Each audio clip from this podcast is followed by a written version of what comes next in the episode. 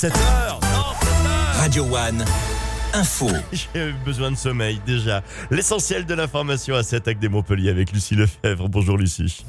Bonjour Eric, bonjour à tous. De nouveaux recours formés par le collectif Autre Comme, le collectif opposé au contournement ouest de Montpellier ne lâche rien et se pourvoit en appel face à la décision du tribunal administratif en décembre dernier et dénonce l'absence d'une étude alternative.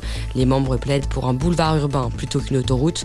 De son côté, le projet avance avec deux prochaines étapes importantes prévues pour cette année, les enquêtes parcellaires et environnementales.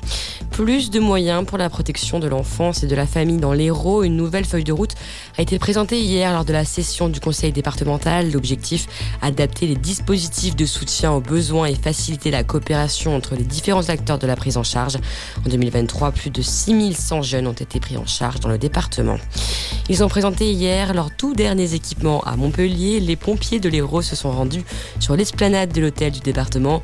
Parmi les outils, on retrouve la grande échelle pendulaire d'une valeur de près de 700 000 euros, des drones ou encore un camion-citerne feu de forêt urbain. Et ce n'est pas de trop avec le risque d'incendie très élevé durant les derniers étés dans le département. Dans l'actualité également, les agriculteurs continuent de mettre la pression à cinq jours du début du salon de l'agriculture. De nouvelles mobilisations ont eu lieu hier, notamment à Dunkerque, dans les Bouches du fumier a été déversé devant la préfecture. Il réclame de vraies mesures à l'exécutif après les promesses tenues. Emmanuel Macron doit recevoir aujourd'hui les jeunes agriculteurs et la FNSEA.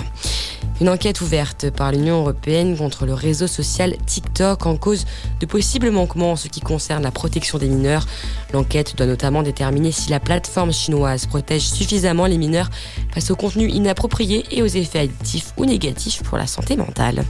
Et puis SCH, The Prodigy, Royal Blood, voici les nouveaux artistes annoncés pour les Eurocaines de Belfort du 4 au 7 juillet. Côté billetterie, 60% des places disponibles ont déjà été vendues.